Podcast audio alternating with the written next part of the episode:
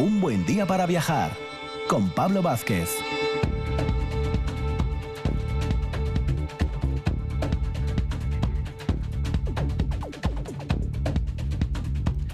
Muy buenos días Asturias, aquí comienza una hora de radio viajera siempre en RPA, pero una mañana un tanto especial. Miércoles 8 de septiembre, el Día de Asturias, y como es el Día de Asturias, en un buen día para viajar lo tenemos muy en cuenta y nuestras secciones van a ser un tanto, un tanto especiales hoy, ¿ya? ya que el día también es especial. De hecho, vamos a comenzar con nuestro amigo, colaborador, gran historiador medievalista Álvaro Solano, que nos va a llevar ahí ya, bien tempranín, a la zona de Covadonga, hablar del rey Pelayo, de la batalla, un poco de las crónicas. Vamos a tirar un poco de ese hilo histórico, a ver cuánto hay de anécdota, de leyenda, de realidad. Vamos a tirar un poco de esa, de esa temática. A continuación, seguimos allí en la zona de Covadonga. Hoy es un día muy especial, ¿no? Javier González Santos, también catedrático de Historia del Arte, nos va a hablar de los proyectos constructivos que se hicieron en Covadonga, de por qué tenemos esa basílica, de otros proyectos anteriores, de un incendio. Todo va a salir a colación en la sección con Javier González Santos. Y cerramos con Ana Lobeto, también historiadora, que nos va a hablar de visitas, de algunas visitas regias, como la de Alfonso XIII y el periodo de la coronación y la, en este caso, también coronación precisamente de la Virgen de Covadonga. Una hora viajera aquí en RPA.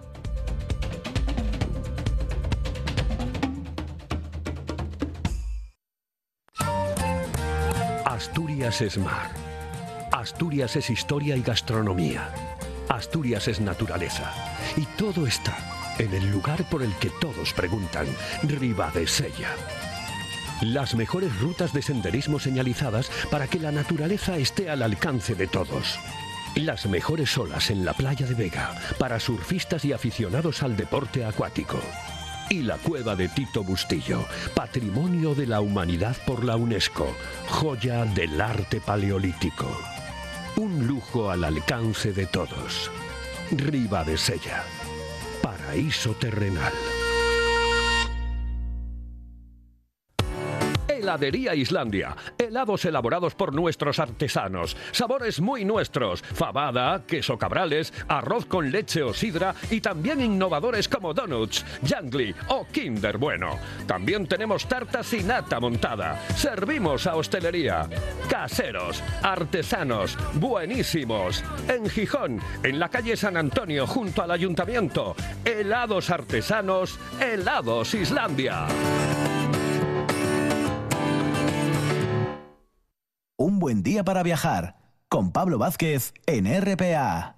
Espacio patrocinado por Ayuntamiento de Mieres. Todos los caminos, todas las rutas en mieres.es.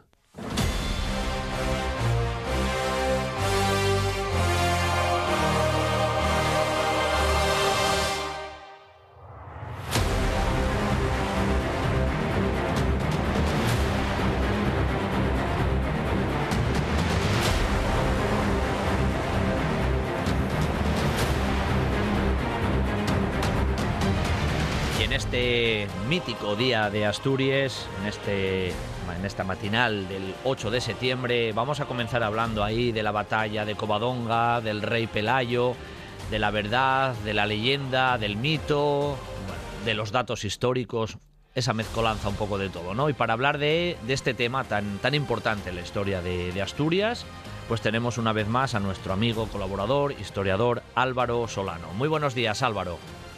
Muy buenos días, Pablo. Feliz día, feliz día de Asturias. Eso y, es. De Eso es, lo primero que te iba a decir, así que te, me adelantaste. ¿eh? Feliz día de Asturias para ti también, Álvaro. Que decía yo que en esta mañana de miércoles en la que ya estamos, eh, bueno, pues siempre hablar un poco del tema de Covadonga, de la batalla, del rey Pelayo, de lo que pasó ahí específicamente, siempre es interesante, ¿no? Porque siempre ha habido mucha controversia con este tema. Es que yo creo que ha habido controversia ya hasta en fijar la fecha, en lo que las crónicas por un lado dicen eh, de la parte cristiana, de la parte árabe. Siempre ha habido un poco de controversia, Álvaro. Sí, sí, la verdad es que es muy complicado porque, aparte que puede siempre eh, intuirse la exageración, la leyenda, la mitificación, los pocos datos más o menos ciertos nos reducen a decir casi que pasó algo. Pero no sabemos exactamente el qué, cuándo, algo de los contendientes sí, pero vamos, muy genérico todo. Mm. Entonces, evidentemente es lo que tú dices, hay mucha controversia hasta en la fecha, hasta en bueno el número de contendientes, el impacto que pudo tener o el volumen, digamos, si fue una gran batalla, o una pequeña batalla, todos van a contar un poco el, digo todos, eh, tanto el bando musulmán como el bando cristiano, e incluso a posteriori, todos van a adornar queriendo reducir o magnificar la batalla. Y es muy, muy utilizable, porque el problema que tiene Covadonga es que realmente pasó algo que muy pronto, y cuando digo muy pronto es desde el propio momento de las crónicas e incluso antes, es decir, siglo IX, se utiliza como mito fundacional de un reino que porque salió bien, digamos, porque luego tuvo continuidad y creció, pero que en un principio no tendría por qué haber sido tan tan grande. Claro, claro. Va a generar incluso influencias en otros reinos parecidos, pues los otros reinos cristianos de la Edad Media hispánica que van a buscar también su propia covadonga, incluso con similitudes a veces muy grandes en los relatos. Claro, claro. Em, en las génesis, ¿no? A veces de estos reinos, en este caso del de Asturias, pues a veces se mezcla, pues eso, precisamente, la parte a lo mejor puramente histórica, pero que llega un tanto diluida, ¿eh? con, esa, con ese aspecto pues seguramente también, ¿por qué no decirlo, Álvaro, propagandístico, ¿no? De intentar mostrar un hecho con una relevancia seguramente mayor de, de, la que fue, pero como tú decías, algo pasó, eso seguro. Eso. O sea, es, lo que ahora muchas veces pues los politólogos modernos ¿no? Ah, nos hablan de, de la realidad y del relato de la realidad, ¿no? Pues eso no lo han inventado ellos, ya los, los de la antigüedad, digamos, y bueno, el, la Edad Media en este caso, el Reino de Asturias, también lo utilizaban, como tú has dicho, como propaganda.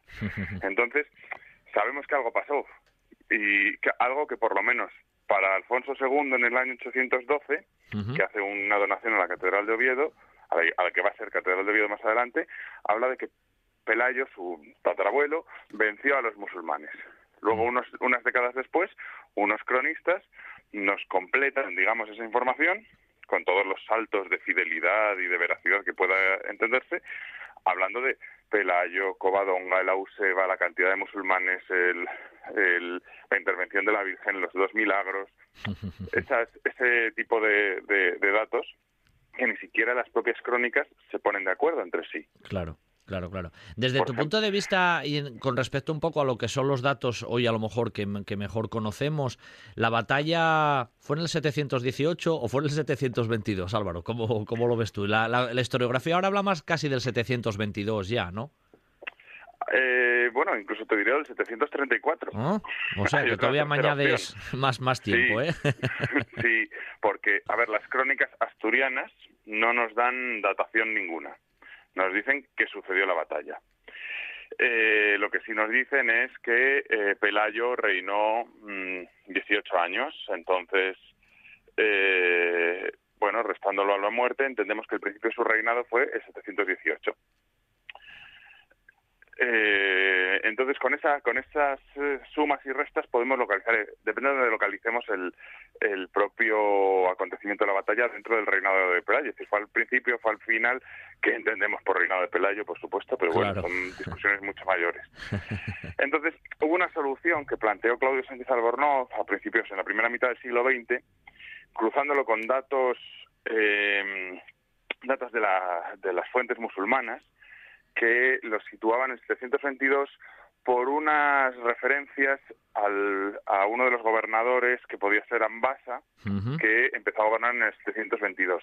Entonces tendría lógica que el 718 fuera algo así como la proclamación de Pelayo, lo que podríamos decir proclamación, en el momento en el que se decide una rebelión y plantear respuesta a esa conquista o esa, mm, bueno, posiblemente esa tributación forzosa que se estaba estableciendo en, en Asturias, en la región donde Pelayo tuviera influencia, y la respuesta musulmana tardó unos años en llegar. Entonces lo del 722 se planteaba como una posible, una posibilidad bastante plausible. Pero ya digo que son todo hipótesis. Claro, claro. Porque te acabo de decir, el 734 es una tercera que se, que también se maneja porque hay una crónica mozárabe, es decir, escrita en territorio musulmán, pero por un cristiano, se supone que en Córdoba, que es la primera crónica posterior a la cristiana posterior a la, a la conquista musulmana, en torno a 750, apenas unas, unos años después, de lo que pudiera ser Covadonga,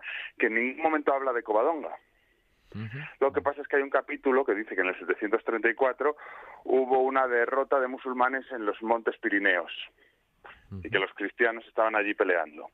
Y en la época los Pirineos era tanto lo que hoy deliberadamente llamamos Pirineos, es decir, Aragón, Cataluña, País Vasco, Navarra, como eh, la extensión que podría concebirse en ese momento de hasta picos de Europa. Claro. Se consideraba un poco la misma cordillera, por así decirlo. Claro, claro, Entonces podría ser otra, otra de las opciones. Con lo cual yo te digo que la propia fecha nos baila mucho. sí que cabe pensar que es, vamos, Mm, que es en el reinado de Pelayo. Con lo cual, entre el, 718 y 739 tuvo que, ser. Que ser. Ahora, claro, uno se imagina, incluso cuando llega hoy allí al santuario, que, hombre, como entorno es espectacular, que vamos a decir los asturianos, Álvaro, pero imaginarse eso hace 1200 años, los accesos a esa zona, uno no se imagina una gran batalla en ese, en ese entorno. No, no, no, la verdad, bueno, las crónicas asturianas juegan a magnificarla y las, las crónicas o los testimonios musulmanes juegan a, a, a minorarlo, ¿no? pero sí, esa frase famosa de las crónicas musulmanas que dice que eran 30 asnos salvajes que dejaron en una cueva alimentándose de miel y poco más y que, que, ojalá los hubieran erradicado entonces porque ahora, cuando escribe el cronista, ¿no? ya se han convertido en un gran reino.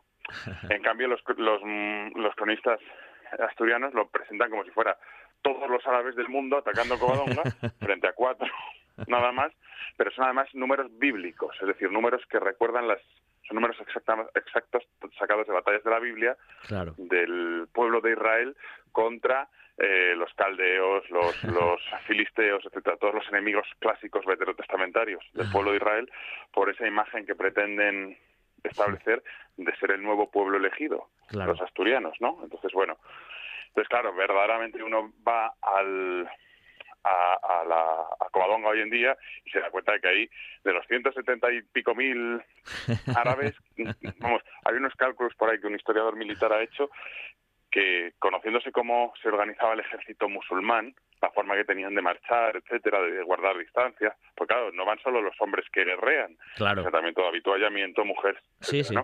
Pues este historiador plantea que si, si hubiera sido esa cantidad, cuando el primero de la vanguardia llega a Covadonga, el último todavía no ha salido de Córdoba. Para que nos hagamos una idea. Estaba, estaba la cosa complicada en ese, en ese sentido, evidentemente. Bueno, que las tinieblas, las tinieblas están ahí siempre, en las fechas, como tú nos comentabas ahora también. Pero es que las tinieblas están en la propia figura de, de Pelayo, Álvaro, porque también hay mucho oscurantismo ahí. Mucho, mucho. De Pelayo parece que se sabe todo eh, y en realidad no se sabe nada. las propias crónicas se contradicen entre sí. Para que te una idea, seguro que eh, has oído hablar de la historia de la hermana de Pelayo y de cómo Munuza la quería. Vale, eso lo dice solo una de las tres de las tres que lo tratan más extensamente, que es decir, albeldense, rotense y, sebastianense, ¿no? Pues solo la rotense lo recoge. La sebastianense se, se ocupa de, de, dejar, de quitar ese, ese nombre ese, motivo para la rebelión más que ese nombre. O, por ejemplo, lo hacen hijo de dos personas diferentes. Hmm. En una parte de las crónicas, su hijo se llama, perdón, su padre se llama Bermudo y en otro era el duque Fabila. pues claro, ya las propias mm, crónicas, no voy a llamar coetáneas a Pelayo porque es imposible, pero las primeras o las más antiguas nos hacen eh, ya bastantes dudas. Sí, sí. nos producen muchas muchas dudas. Tal vez con documentos posteriores se pueden rellenar algunas lagunas, como por ejemplo pudiera ser que fuera un hombre fuerte, evidentemente, de, de que fuerte en el sentido de que tuviera influencia sobre hombres, porque nadie se planta aquí, nadie es godo, huye de, Toledo, llega a Asturias, plantea, oye, que me voy a rebelar contra estos y arrastra consigo a la gente. Claro, claro. Una base de poder. Cierta autoridad. Eso, una base de poder tendría que, tener, lógicamente, si no sería inviable. Aunque sea, aunque él luego fuera un cortesano, quizá, ¿eh? que no lo estoy diciendo así, pero pudiera ser un cortesano en Toledo, pero de origen norteño tenía que ser. Claro. Eso está clarísimo, porque si no, no arrastra consigo esa base de poder, como dices. Esa base de poder a veces se sitúa por un documento posterior que parece bastante ingenuo, se sitúa en, en Tiñana, en la actual Tiñana, en Siero. Entonces podía ser un, eso, un potentado de esa zona central de Asturias, donde por otro lado era una zona eh, bien poblada, en esa zona del, de, la, de de la llanada de Siero, el Valle del Piloña, entonces busca refugio. Cuando se revela contra el gobernador de Gijón, pues buscaría refugio donde puede, en la zona favorable desde el punto de vista geográfico, Sin duda. el oriente, los picos. Está claro. Bueno, en los últimos dos minutinos que nos quedan, porque en estos relatos siempre se queda uno corto de, de tiempo, Álvaro, una vez que la batalla, vamos a decir, finaliza y hay un nacimiento ahí de un poder, se fija la capital históricamente, como se cuenta, en Cangas Donís, aunque también ahí hay bastante oscurantismo. Sí, porque, o sea, lo que pudo salir de Covadonga, no podemos imaginarnos nunca que aquello era un gran reino, vamos, de hecho, lo que te he dicho, Covadonga empieza a cobrar sentido cuando se convierte en un mito de fundación a posteriori y lo recuperan. En el momento no debió ser ni tanto impacto para los musulmanes ni, tampoco para los, los cristianos. Simplemente digamos que fue un grupo de poder, un centro de poder que empezó entiéndeme, a vivir en paz al margen de los, de los musulmanes. Es sobre todo con la fusión que van a tener en unas décadas con otro núcleo similar que pudo ser el cántabro, el de Pedro de Cantabria, el desarrollo con Alfonso I, la crisis en la que va a entrar el califato de Córdoba, Claro. el califato de, de Damasco y Sí. entonces eh, el propio poder cordobés se disgrega un poco. Bueno, pues todo ese esas coyunturas favorables que se suelen decir van a permitir que luego surja el reino de Asturias y recupere la memoria de Covadonga, pero en el momento no fue o no debió ser gran cosa. Claro. Ahora bien, tampoco conviene minimizarlo del todo, porque lo que está claro es que al cabo de unos de poco tiempo, al final del reinado de Pelayo, principio del reinado de Fabila, se construye el, eh, la iglesia de Santa Cruz de Cangas. O sea, el núcleo de poder estaba, Fabila es un rey real, eh, existente quiero decir, con lo cual eh, es indiscutible. Entonces, hay un núcleo de poder que luego va a crecer, que va a venir a más, por supuesto, pero hay un pequeño núcleo de poder que ya empieza a actuar de algún modo autónomamente, por supuesto, de la dominación musulmana y empieza a dibujar su propia ideología, identidad, como queramos llamarlo, basada eh, en buena medida en, en la religión cristiana, el culto a la cruz en este caso, etcétera. ¿No? Bueno, entonces, claro, el problema es que lo vemos todo desde los ojos del final, Evidente. de lo que se consiguió.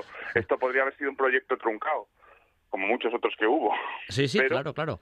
Al Ah. triunfar se fue transformando. Aún así es un puzzle, ¿no? Que desde el punto de vista Claro. histórico siempre, siempre es interesante y atractivo y sugerente, ¿no? Esas piezas que Sí. tal vez nunca las lleguemos a encontrar en ese, en ese puzzle histórico, ¿no? Pero al fin y al cabo, pues bueno, para Asturias y para, para nuestra región, pues tiene ese pozo también, ya no solamente de historia, sino también de tradición y casi digo yo de leyenda y mito, ¿no? Que se entremezclan un poco en la narración No, no, por supuesto, de estas... luego hay muchas leyendas más Claro. locales, más que se van Lógicamente. entremezclando. Bueno, hoy hemos puesto, pues eso, nunca mejor dicho, una pequeña pieza de- del puzzle de cara también a nuestros oyentes y en este día tan especial, ¿no? Hablar de la figura de Pelayo, de ese, de ese lugar de Covadonga tan, tan emblemático para, bueno, para todos los asturianos, casi ya apartando incluso la, la cuestión de fe puramente, ¿no? Porque ahí se mezclan varias, varias implicaciones. Claro, Así supuesto. que, Álvaro, como siempre, es un placer escucharte y nada, pronto volvemos a hablar de muchos más temas relacionados con Asturias. Un abrazo y feliz día. Y feliz día. Chao. Lo mismo digo, Pablo, un abrazo a todos.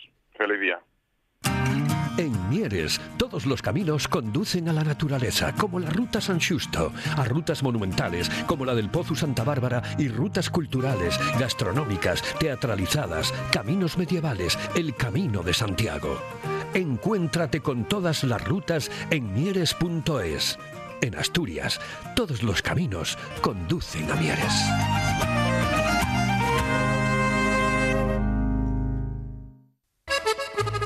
Si piensas en chocolate, piensa en Argüelles. El chocolate nuestra pasión. Nuestro secreto, la selección de los mejores cacaos del mundo. Descubre todas nuestras variedades y sumérgete con cada bocado en un mundo de sabores, de recuerdos, de sueños. Desde 1912, el chocolate artesano está en Gijón. Piensa en chocolate. Piensa en Argüelles. El mejor plan para este verano está en Ayer. Un sinfín de actividades gratuitas pensadas para ti. Tren turístico por el concejo, visitas guiadas, rutas de senderismo nocturnas en puentes de invierno y rutas teatralizadas en el Pozo San Fernando y la Cascada de Surbeu. Talleres de astronomía y de botánica, actividades infantiles en el Centro de Interpretación de la Vía Carisa y mucho más. Infórmate en www.ayer.es.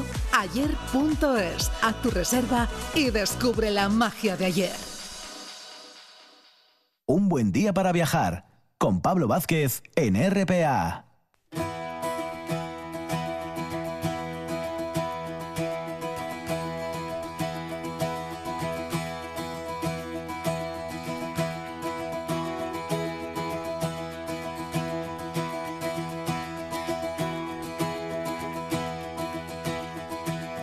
Caminantes de siempre. Llega la raya al cuera carretando ferramientas y esperanzas de otra tierra. Y abradores del calizo y tras este apasionante recorrido que Álvaro Solano nos hizo de la figura del rey Pelayo y de la batalla de Covadonga y de la historia y de la leyenda y de la tradición y del mito, un poco ahí ese cóctel ¿no? que, que siempre surge cuando se habla de esa cuestión, seguimos, ya sabéis, en esta mañana tan especial del miércoles 8 de septiembre, del Día de Asturias, pues versando un poco sobre, sobre esa cuestión. Y ahora vamos a tratar un tema yo creo que muy importante de los edificios ¿no? que forman hoy el santuario, incluso de la génesis de la devoción con respecto a la imagen de la Virgen, de la Santina. De todo eso vamos a hablar con el profesor de Historia del Arte, doctor en Historia del Arte por la Universidad de Oviedo y también investigador del Instituto Universitario Feijó de Estudios del siglo XVIII, con una producción importantísima a nivel bibliográfico y bueno, de erudición inmensa, que no es otro que Javier González Santos, que ya nos acompaña esta mañana. Muy buenos días, Javier. Eh, buenos días, Pablo, buenos días. Bueno, un placer, feliz día de Asturias ¿eh? en, esta, en esta mañana un tanto especial, Javier. Y decía yo que... Sí. que vamos a hablar de, bueno, de algunos de esos edificios que hoy forman parte del santuario, que todos tenemos ya en nuestra, en nuestra mente, pero yo creo, Javier, que idóneo es, porque esto seguro muchos asturianos también lo desconocen, esa devoción, ¿no? Esa, esa génesis, esa devoción con respecto a la imagen de la Santina, que sabemos más o menos un poquito esa historia y repito, yo creo que es un tema bastante desconocido para, para los propios asturianos, Javier. Sí, en, efecto. Los, eh, las devociones muchas veces se piensa que se remontan a tiempos muy pretéritos, incluso prehistóricos, ¿no? Pero, pero no, no es así. Las devociones también tienen un, un momento de nacimiento, ¿no? Bien es verdad que ya en las crónicas altomedievales, las que describen la batalla y los sucesos de Covadonga y el nacimiento del reino de Asturias, ya se habla de una intervención milagrosa de la Virgen, ¿no? eh, también es cierto que en la Edad Media, eh, ya por el siglo XI y XII, pues el, eh, había un monasterio, había una, una abadía en, en Covadonga, ¿no?, que se fue renovando también en el siglo XVII, ¿no?, eh, durante el reinado de Felipe IV. Eh, pero lo cierto es que la devoción a Covadonga como devoción nacional de los perdón como devoción nacional de los asturianos es una devoción bastante reciente mm. como devoción de todos los asturianos no y voy a poner un ejemplo. Eh, en, pues en toda la época medieval sobre todo en la baja edad media y también durante una gran parte de la época moderna los santuarios eran muy locales eh, no solamente en Asturias sino en toda la Europa católica no eh, voy a, y voy a poner, como estaba diciendo, un ejemplo, ¿no? Eh, la gente del occidente de Asturias, pues iba al santuario de Nuestra Señora del Acebo, que además también celebra eh, el día del nacimiento de Nuestra, de Nuestra Señora el mismo, este mismo día 8 de septiembre, ¿no? Otro de los santuarios importantísimos de la tradición bajo medieval y moderna, es decir, desde el siglo XIV, XV hasta casi el siglo XVIII, pues fue el santuario de Nuestra Señora de Carrasconte, nada más y nada menos que en, la, que en la actual provincia de León, pero que en aquellos momentos era diócesis de Oviedo. Estoy hablando de la Babia y la Ciana, ¿no? Y luego para el centro de Asturias, el gran santuario de la época moderna, de finales del siglo XVI, XVII, XVIII y también al borde del XIX, pues fue el santuario del Santísimo Cristo de Candás, ¿no? Por lo tanto, ¿qué papel cumplía Covadonga en todo este asunto ya retrotrayéndonos en la historia? Pues, pues un papel también local, era el santuario del oriente de Asturias, era el santuario de la zona del Sella, de la zona de la, de la Marina Oriental, también del occidente de la, de la actual provincia de Santander, o como llamamos ahora Cantabria, ¿no? Era por lo tanto un santuario muy local. Bueno, y como me preguntabas, ¿cuándo se comienza mm, a forjar el, sentido patrio, nacionalista, identifica, esto, eh, identificador de lo asturiano con Covadonga? Pues es, pues es relativamente reciente.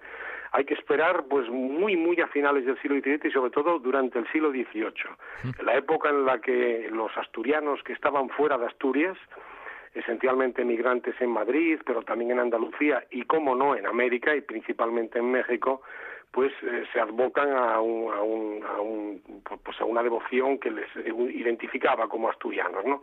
Y esta no podía ser otra que la Virgen de Covadonga, porque en efecto, como ya he dicho ya en el comienzo de mi intervención, ya desde los primeros momentos de la historia de Asturias y de sus crónicas, obviamente con el nacimiento del Reino de Asturias es un nacimiento providencial, un nacimiento que se vincula a una intervención divina, ¿no? A una leyenda de una intervención divina de una, de, una Virgen, ¿no? Correcto. Bueno, el santuario, el, la Congregación de Asturianos de Madrid en el año 1744, repito, 1744, se funda en, en, Madrid y se funda bajo la advocación de Nuestra Señora de Covadonga, para naturales y originarios del Principado de Asturias y diócesis de Oviedo, una diócesis que era mucho más amplia de lo que hoy en día es la actual diócesis de Oviedo, porque como ya he dicho hace unos minutos, abarcaba también partes de la de zona de del norte de la provincia de León, como la Bavia y la Siena, ¿no? Sí. Y luego lo mismo en América, en América ya desde 1732, 33, pero de una manera ya oficial en 1784 los emigrantes asturianos, pero también algunos santanderinos, eh, se advocan en México a Nuestra Señora de Covadonga para reunirse como, como, una, como una nación eh, equiparable y semejante pues a la de los navarros que estaban advocados a San Fermín o a los aragoneses que estaban advocados a la Virgen del Pilar o a los uh, extremeños que estaban advocados a la Virgen de Guadalupe, ¿no? Bueno, por lo tanto, esto es un fenómeno relativamente reciente, ¿no? El de las advocaciones nacionales y el de la creación de santuarios en los que se identifique la nación de, de, los, naturales y los vecinos de un cierto territorio. ¿no? Eh, es que a veces, Javier, nos pasa eso, ¿eh? que, en Asturias, claro, ahora lo vemos como algo ya tan extendido y todo el mundo puede pensar, claro, esto viene desde hace mucho tiempo y viene casi ya ahí desde, desde el reino de Asturias, pero al final esa devoción más, más identitaria en realidad sí que viene más cercana y, y la labor que me resulta súper curiosa de los emigrantes en, toda, en todo ese proceso. La, migración es fundamental porque el emigrante cuando está fuera de su tierra necesita un anclaje, necesita una, algo en que asirse, ¿no? Eh, para vincularse ¿no? Con, eh, con, el paisanaje es, uno, es un factor importante, pero luego necesita un, elemento espiritual, ¿no? o un elemento simbólico en otros casos. ¿no? Y bueno, hoy en día todo el mundo conoce pues las casas de las diferentes provincias, ¿no? la casa de Galicia en Asturias o la casa de Galicia en Madrid o el centro asturiano en, La Habana o el centro gallego en La Habana. Bueno, pues esas cosas nacieron obviamente con la emigración, pero no, no en el primer momento de la emigración, eh, con, con Colón, ¿no? sino a lo largo eh, de, pues, pues, de la época moderna, ¿no? Y se cristalizan de una manera absoluta en el, en el siglo XVIII y en el XIX y en el XX alcanzan su época de mayor eclosión y mayor brillo, ¿no?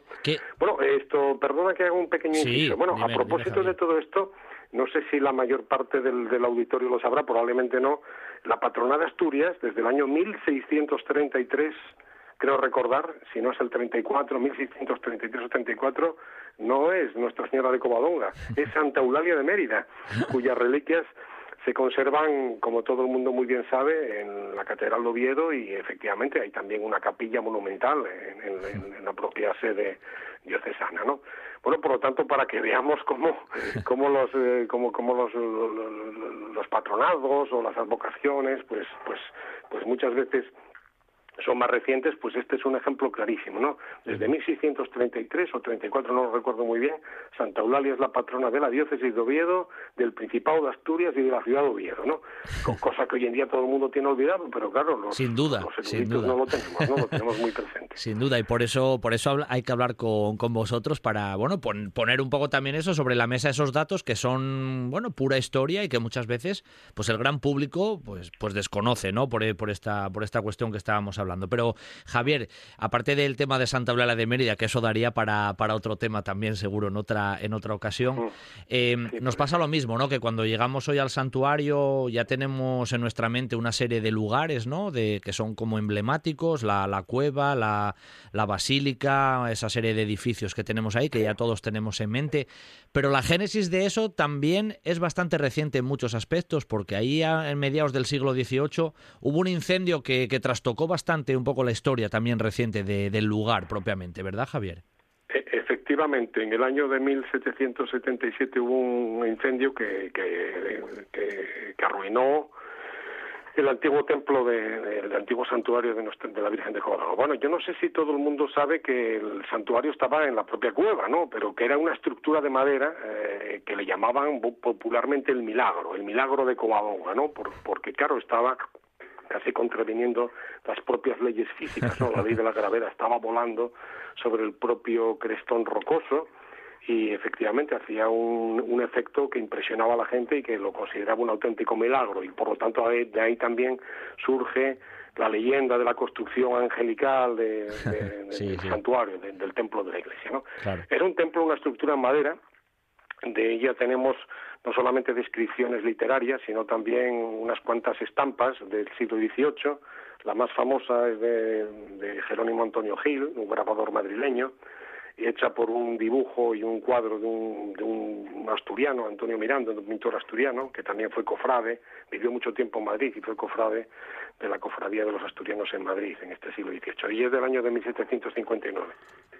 Está muchas veces reproducido y probablemente, bueno, no hace falta nada más que clicar en la red y, y probablemente y la sí, persona sí. que tenga interés puede ver esa distribución, ¿no?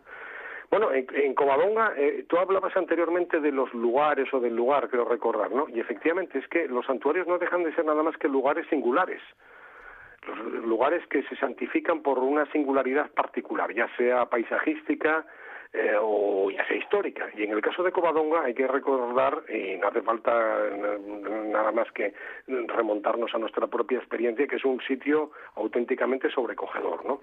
Es un fondo de un valle, cerrado por un por un farallón rocoso, por un por un por una por un por un talud, por una por un acantilado de piedra del que emana agua. Y fíjense ustedes, o fíjense la audiencia, ¿no? Piedra, roca y agua, ¿no? Dos elementos característicos de que forman parte, bueno, pues pues pues de, toda la simbología de, de, la formación del mundo, ¿no? El agua, el fuego, el, el aire y la piedra, ¿no? O la roca, ¿no? Eh, bueno, por lo tanto, hay que, cabe pensar que Covadonga ya fue un santuario desde el momento en el que los primeros humanoides y los primeros humanos eh, habitaron esas zonas, ¿no? Y de hecho las crónicas altomedievales eh, reflejan que Pelayo cuando se refugia allí ya había un ermitaño ¿eh? viviendo en la cueva, ¿no? Lo cual nos, nos indica claramente que probablemente tengamos que remontarnos a ritos precristianos y ulteriormente cristianizados, ¿no? Pues a partir del siglo III o IV de la, de la era cristiana, ¿no? Bueno, el santuario, como estaba diciendo, en el año de 1777 se arruinó por un incendio, fue en octubre de, de ese uh -huh. mismo año, y entonces la monarquía, en este caso Carlos III, pero sobre todo algunos políticos asturianos, como es el caso de, del, del, del, conde de del, del, conde de, de, conde de Campomanes, uh -huh. que también era cofrade de la cofradía de asturianos en Madrid, pues logran que la monarquía y la corona se interese por, por, por el santuario que en el que había tenido origen la nación y el reino de España, ¿no? Un reino católico que había nacido pues pues allí mismo pues en el año 718 o 721 uh -huh. según según unos o según otros, ¿no? Por lo tanto interviene la corona e interviene además con un con un con un proyecto importantísimo confiado a un grandísimo arquitecto de aquel momento que era Ventura Rodríguez, ¿no? Uh -huh. el, el, el uh -huh. gran arquitecto español del, del, del academicismo y del primer sí, sí. neoclasicismo, ¿no? Sí, sí. Efectivamente, eh, Ventura Rodríguez viene a Asturias, viene a Covadonga, bueno, pasa por Oviedo, otras localidades también, y en Covadonga toma los eh, toma datos, eh, toma las medidas, se hace con el lugar y poco tiempo después, en el año 79, presenta los planos al Consejo de Castilla y al Rey, ¿no? Eran unos planos que hoy en día están en paradero desconocido, pero se conservan reproducciones que había realizado en el año 1918 don Fermín Canella en su famoso libro de Covadonga, ¿no? Sí. Bueno, son el proyecto no se lleva a efecto al final, lo único que queda del proyecto de Ventura Rodríguez es, es la gran piscina y la gran alcantarilla con la catarata que todo el mundo conoce Claro. y, por la, y por la que pasamos y que está justamente enfrente de, de la propia cueva. ¿no? Bueno, el proyecto era un templo, era un templo para colocar no en el lugar donde estaba la cueva, sino inmediatamente delante. Por delante. Un templo que contenía no solamente la cloaca que daba y la catarata que daba, que daba salida a las aguas de, que, del naciente río Reinazo, sino también un, un- un mausoleo para el, para, para, para el rey Pelayo y en la parte superior ya en el templo, un templo de planta centralizada, cubierto por una cúpula, el santuario de la Virgen propiamente dicho. Por lo tanto, la cueva quedaba al margen de todo este espectáculo, quedaba, quedaba por lo tanto, enmascarada por, por ese proyecto. Bueno, el proyecto mm, tuvo mm, pues todos los reparos del mundo, sobre todo por parte de la Iglesia que no quería que no quería que se construyera ese ese edificio no lo que querían era que todavía se mantuviera el concepto del milagro el concepto del milagro de Covadonga, es decir el santuario en la propia cueva Claro. que es en definitiva lo que hoy en día todavía podemos contemplar y es lo que hace efectivamente voy a decir que mágico simbólico atractivo paisajísticamente insólito pues este Sí. santuario de Covadonga colocado en, en una pared no Claro. en, en- Te iba, un rocoso te iba a decir, Sí. Javier, que de hacerse ese proyecto, de haberse hecho, la perspectiva que tendríamos hoy sería totalmente, totalmente diferente. Claro, era, era Bueno, algo pero- totalmente diferente, eso está claro. Lo que veríamos, lo que veríamos ahora sería un gran templo, Un gran templo templo. precioso por otra parte, ¿no? Sí, sí. Y con una ideología y con una concepción estilística um, tremendamente innovadoras para la época, Claro. en la que lo que primaba más es quizá el concepto eh, monárquico mucho más que el concepto religioso y por eso la Iglesia se opuso abiertamente a ello, ¿no? Bueno, eh, bueno, eso es el proyecto de Ventura Rodríguez frustrado. También los interesados pueden verlo reproducido en, en, pues, eh, con, con- con un- con una simple búsqueda en, la- en la red, eh, en, en Google o, lo que, o, en, o otros buscadores, Internet. y lo pueden lo pueden ver eh, eh, cómodamente. ¿no? Javier, te iba a Bueno, decir que, que hoy sí. el tiempo nos queda un minuto escaso, pero voy a tener que decirte que nos hagas que nos hagas una segunda parte en otra ocasión, claro, porque Bueno, ahí queda cuando- todavía cuando- mucho cuando la por audiencia- cuando tú quieras y la audiencia. No, no, lo claro, porque la, la obra se paralizó y además se paralizó un tiempo, ¿no? En este último minuto. Hubo un tiempo Sí. ahí que la cosa se paró del todo, Javier. ¿Qué pasó Se ahí? paró hacia, bueno, solamente se construyó el, el- la gran explanada que, que contiene la alcantarilla por donde se encauzan las aguas nacientes de los chorros que salen de la roca y eso es lo único que se llegó a hacer, ¿no? Y se paralizaron durante casi medio siglo, Mm. Casi solamente muy a media, ya sobrepasada la mitad del siglo XIX va a ser Roberto Frasinelli quien Claro. construye el primer camarín ¿eh? eh, neohistoricista influido por, el- por la arquitectura eh, asturiana de, de la Alta Edad Media, ¿no?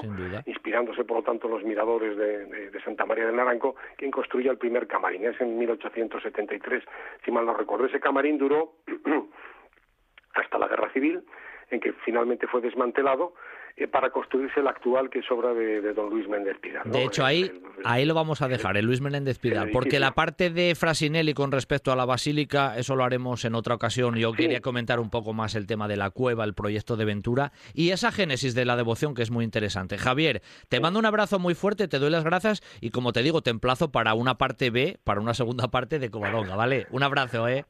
Bueno, bueno, muchísimas gracias y gracias a la audiencia. Eh. Hasta otro momento. Entre la historia y la naturaleza, en Morfín encontrarás el corazón verde de Asturias. La naturaleza del Monsacro con sus capillas centenarias que un día albergaron importantes reliquias con unas vistas inolvidables. Y la historia del Torreón de Peñerudes, de origen medieval. Las zonas deportivas en el embalse de Alfilorios, obra monumental de la ingeniería moderna. Histórico. Monumental. Ven a corazón verde de Asturias.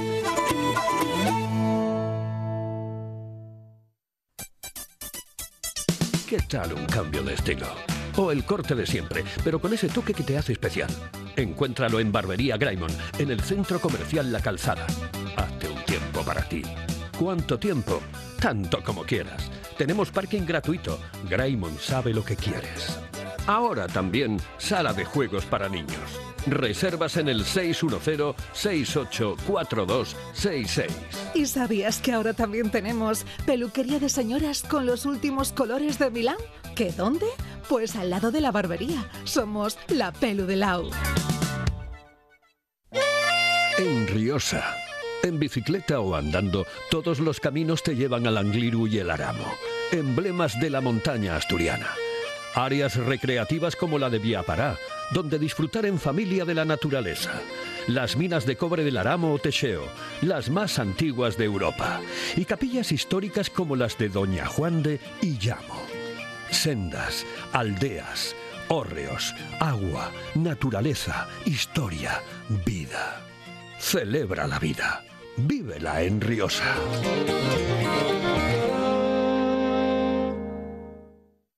Buen día para viajar con Pablo Vázquez.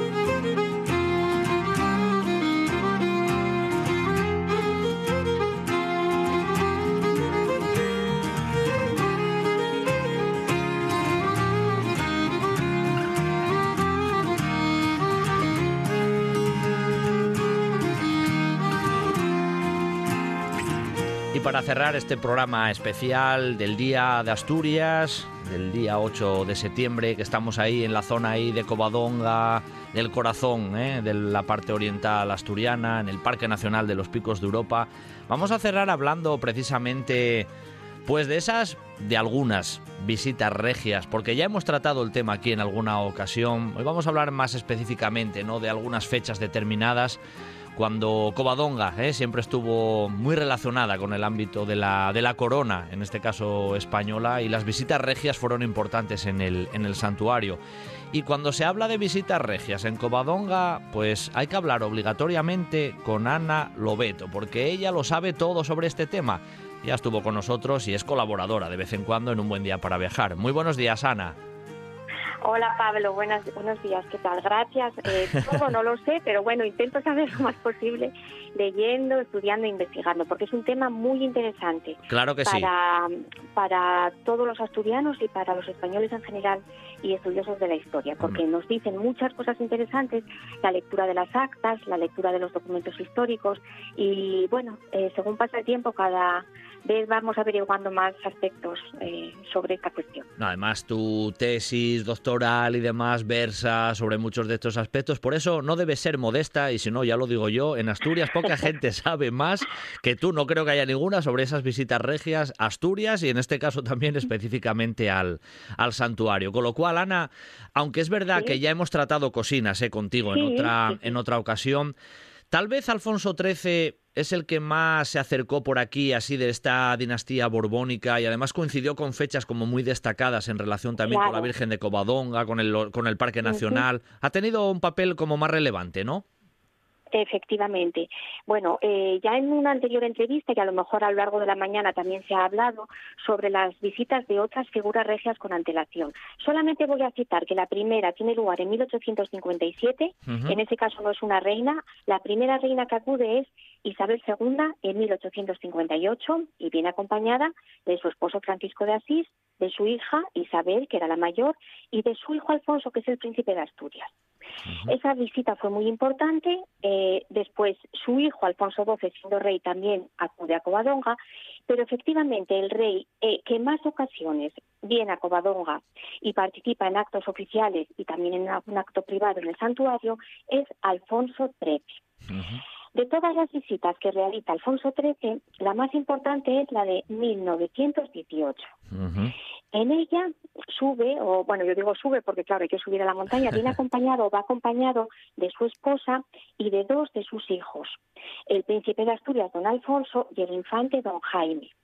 Y allí, en 1918, se celebran, bueno, pues unos eventos, unos acontecimientos vinculados a tres tipos de efemérides fundamentales, como fueron la coronación de la Virgen, también la bueno pues la inauguración del Parque Nacional de la Montaña de Covadonga, coronación de la Virgen, Parque Nacional de la Montaña de Covadonga y la celebración lógicamente del aniversario de la Batalla de Covadonga.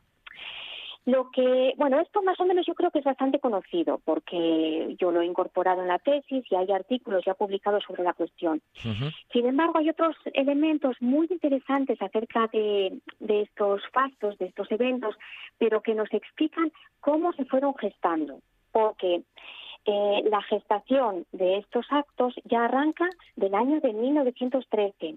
Yo estuve repasando mis apuntes y me parece muy, me parece que puede ser interesante para los oyentes saber por qué se llegó a esta celebración en 1918 y por qué vinieron los reyes. Pero vamos, eso es lo más interesante. Además, es más desconocido, con lo cual casi primicia que nos das aquí. Así que venga, adelante, Ana.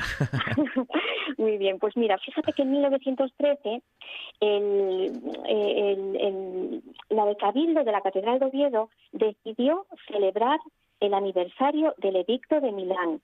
El Edicto de Milán es, los oyentes no sé si lo saben, si lo conocen, pero es el siglo cuarto después de Cristo. El edicto de Milán constituyó la ocasión en la que se concedió la libertad de culto a los cristianos en Roma. Entonces era muy importante y el capítulo de la catedral decidió conmemorarlo. Y piden colaboración a la Diputación. La Diputación también colabora en la organización de esos actos y en esa celebración porque se considera que Asturias, eh, lógicamente, al estar, al ser el, territorio donde había tenido lugar la batalla de Covadonga, pues que era el lugar más indicado para ello. Bueno, pues entonces en 1913 se participa en estas celebraciones, la Diputación contribuye con 500 pesetas y avanzamos y llegamos a 1915. En ese momento es el Ayuntamiento de Llanes el que propone a la, a la Diputación el que el 8 de septiembre, la fecha del 8 de septiembre, se convierta en la fecha en la que se festeje a la Virgen de Covadonga como una fiesta nacional de carácter cívico y religioso. Por lo tanto, de esta manera sabemos que es el año 1915 cuando se tiene la primera propuesta de convertir el 8 de septiembre el día de la fiesta de Asturias. Bueno, muy curioso. Seguimos avanzando y llegamos a 1916. Aquí juega ya, entra a jugar un papel el Ayuntamiento de Cangas de Onís. Sí. En este momento el, Ayuntamiento de Cangas de Onís dirige un escrito al cronista de Asturias, que era Fermín Canella, mm. y le pide que por favor se ponga en contacto con eh, la Casa Real, con Su Majestad el Rey, para que él eh, se digne o, asuma el patrocinio eh, del, de este aniversario, presida ese patrocinio. Entonces, en el año de 1916, Canella llega a intervenir en el Parlamento explicando cómo va a ser todo este, cómo van a ser celebrados los los fastos y procediéndose poco después a la aprobación por parte de la Casa Real a su participación en estos en estos Eventos, en estos acontecimientos. Bueno, podemos seguir avanzando si quieres yo te sigo contando. Claro, porque En 1917 ocurre otra cuestión. Se crea la Junta Provincial del Centenario. La Junta Provincial está formada por el Cabildo, una representación del Cabildo, de la Catedral, por una representación de la Diputación y por una representación del Gobierno de la, de la Nación, que son las mismas instituciones que hace muy poco tiempo, en el año 2018, participaron también en la conmemoración del 1200 aniversario de la batalla. Entonces, eh, se declara ya el aniversario como fiesta nacional cívico-religiosa y ese mismo año se sanciona una ley que iba a ser publicada en el año 1918, por la que el rey declaraba la constitución del Parque Nacional de la Montaña de Covadonga. Entonces, yo cuento todo esto porque me parece muy interesante ver cómo está todo interrelacionado y como no obedece a una, no obedece para nada a una eh, iniciativa de la Casa Real o del Gobierno de la Nación, sino que la iniciativa partió de ayuntamientos de Asturias, del cronista oficial de Asturias, Fermín Canilla, que es una persona importantísima que últimamente creo que tenemos un poco olvidada, y mm, ese conjunto de instituciones que yo cité antes. No, pero es muy interesante, Ana, el proceso, casi un poco el proceso de cómo se derivó y cómo se desembocó en que esa fecha de, la visita en septiembre de 1918 se fraguara, ¿no? Y hubo muchos elementos por detrás, como nos estás comentando. Muchos elementos, sí, sí. Eh, por fin, bueno, pues la Diputación asume esa parte de la organización y aprueban en Asturias un presupuesto de 325.000 pesetas para contribuir a la financiación de esos gastos.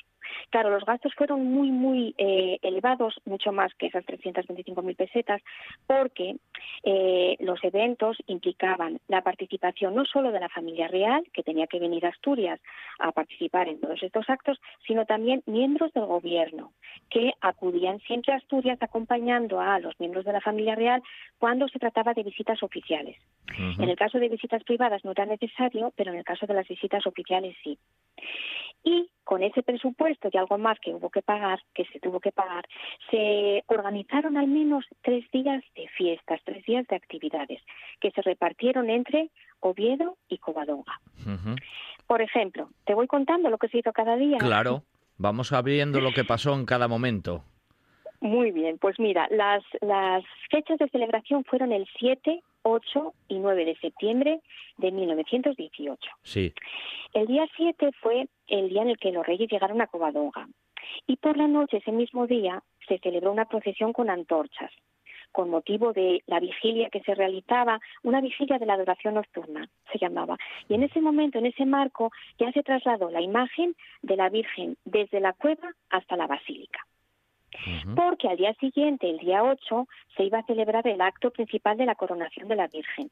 A mí esa expresión de la coronación de la Virgen siempre me llamó muchísimo la atención, pero es que efectivamente consistía en, podemos decir, el, se estrenaba una corona que se había encargado para la Virgen, una corona nueva que iba a sustituir a la corona anterior.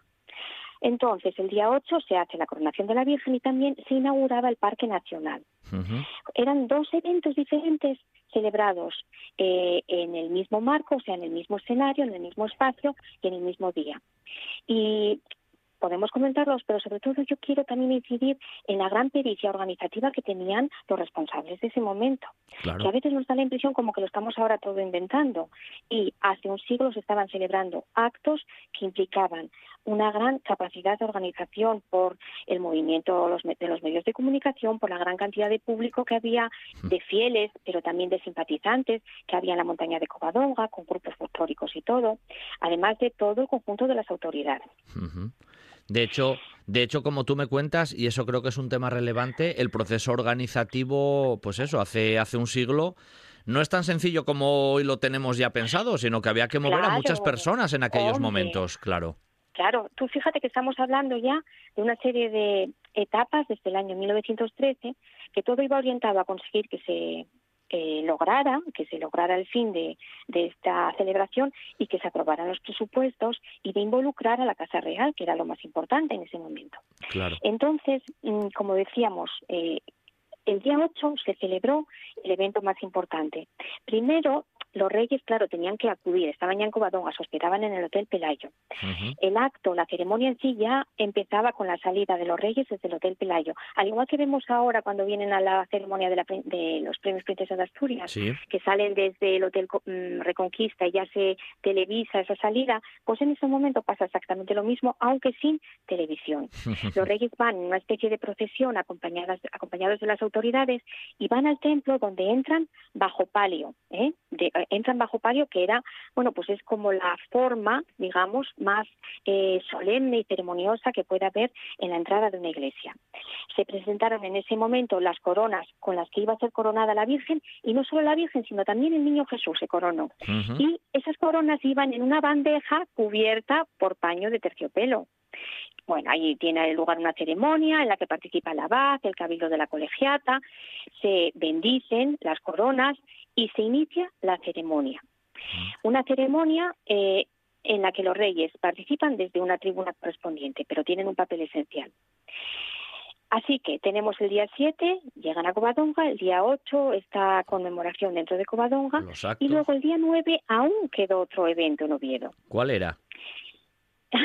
la conmemoración de la batalla de Covadonga, ah. que se celebra en el Salón de la Diputación Provincial. O sea, eso no, eso no se hace, no se hace en Covadonga, sino que se hace, dices, en Oviedo. el acto de conmemoración Ah. se celebra en, la, en los salones de la Diputación. Correcto. Y aquí entra otra vez en juego Fermín Canella. Fermín Canella, yo antes eh, os dije que había sido una persona importantísima. A ver, Fermín Canella era jurista, era historiador, era lógicamente escritor, era catedrático de la universidad, fue rector de la Universidad de Oviedo y fue, como he dicho antes, cronista oficial de Asturias. Entonces él en este momento realiza un discurso en el que realiza una introducción histórica y explica los motivos de esa conmemoración de la batalla de Covadonga. Ese podríamos decir que es un acto institucional, solemne, formal, pero fue acompañado de otros actos de carácter más social, como por ejemplo una exposición de pintura y una corrida de toros. Anda. No pega ni con cola, ¿no? Pero es curioso. Bueno, ¿por qué? Porque la exposición de pintura era algo que se hacía con frecuencia y las corridas de toros en Asturias a lo largo de la historia tuvieron mucha más importancia de la que ahora creemos que tuvieron. Bueno, de esto podemos hablar otro día porque Claro. no viene está este- está relacionado indirectamente, pero por ejemplo nacían los hijos de los príncipes y en la Edad Media se celebraban corridas de toros para festejar ese nacimiento. Eso lo pues comentamos otro día. Por cierto, Ana, ¿hasta cuándo estuvieron luego los reyes en esa visita en, en Asturias? ¿Cuándo se fueron? Bueno, pues las actas no nos dicen exactamente eh, qué día marcharon, porque para realizar esta, estas investigaciones yo consulto sobre todo las actas de la Junta General del Principado y bueno, las referencias de prensa. En algunos casos nos dicen cuándo salen y en otros, otros, pero yo creo que salieron pronto. O sea, que marcharían al día siguiente o a los dos días. Porque en el caso de Alfonso XII, 13, perdón, no tenemos constancia de visitas oficiales en las que hayan estado mucho tiempo. No es el caso de eh, su madre Isabel II cuando visita Asturias en 1858 año en el que tiene mucha importancia la visita a Covadonga, eh, ella está durante un mes entero en Asturias. Y otro caso, sí, sí, un mes entero. Y otro caso de una duración muy extensa de la visita es del príncipe de Asturias, don Alfonso, que viene en 1925 y está también un mes. Realiza una visita por Asturias, uh, a todas las ciudades, a los lugares más importantes, es como un gran itinerario. Pero en el caso de Alfonso XIII vino en muchas ocasiones, pero no estaba durante mucho tiempo. Además Mm. vino con la familia y bueno, tenían también sus responsabilidades oficiales. Claro. etcétera. Nos queda un minutín más o menos, Ana. Te iba a preguntar, Alfonso Sí, XIII, después de la visita de 1918, ¿todavía regresó más veces a Covadonga? Sí, Alfonso XII, pues ahora de memoria yo creo que eh, die- 1922, creo recordar, no tengo aquí el libro. Sí, sí, pero Eh, sí volvió, ¿no? Sí, pero que yo no creo que fue... en 1920, sí, sí, volvió, pero también tendría, hombre, pero después de la visita de Alfonso XIII tenemos que citar la del príncipe Alfonso en 1925 Claro, la que que fue también muy importante a Covadonga. Y aún después eh, vinieron dos infantes a Covadonga. Pero las visitas más importantes son las que estamos diciendo en este momento, que son la de Isabel II y la de Alfonso XIII en 1918. Claro, además la coronación de la de la Santina, ¿no? Como fue ya un hecho muy muy relevante que la propia corona hay que recordarlo siempre, es espectacular, ¿eh? es muy es preciosa Hombre, y con claro, unas claro. piezas de lujo total. De lujo total, sí, porque, bueno, pues son objetos en los que se invierte mucho dinero, pero que se convierten en patrimonio realmente. Claro que sí. de la Iglesia o del Principado, o- pero es un patrimonio histórico, artístico, cultural, mm, Sí. que en realidad todos podemos disfrutar porque Bueno, en su belleza. De hecho, Ana trasciende un poco la cuestión puramente religiosa como, como obras, Claro. ¿no? En este caso. Con lo cual, sí. Ana, hoy se nos acabó el tiempo, pero ha sido un placer tenerte aquí en este día especial, ¿no? Eh, Precisamente hoy, 8 de septiembre, en el Día de Asturias, para cerrar el programa y dedicar, como hemos ido dedicando, pues las secciones precisamente a Covadonga, a la Santina, al Parque Nacional, etcétera, etcétera. Con lo cual, te mando, como siempre, un beso muy fuerte, te agradezco tu colaboración también y tu amabilidad, y pronto volvemos a hablar porque siempre tenemos muchos temas ahí pendientes contigo y eso nos presta mucho. Así que, Ana, un Muy beso y Pablo. gracias. Pues muchas gracias a ti, Pablo. Un placer también para mí. Y hasta aquí nuestro tiempo de viaje especial en esta mañana del Día de Asturias, ¿eh? del miércoles 8 de septiembre que aquí cerramos, pero mañana regresamos de nuevo, de nuevo a 10 de la mañana, siempre en RPA, donde cada día es un buen día para viajar. En la técnica estuvo de nuevo un grande, Quique Regada, y al micrófono vuestro amigo Pablo Vázquez. Que paséis un gran día de Asturias y aquí nos oímos de nuevo mañana. Hasta mañana.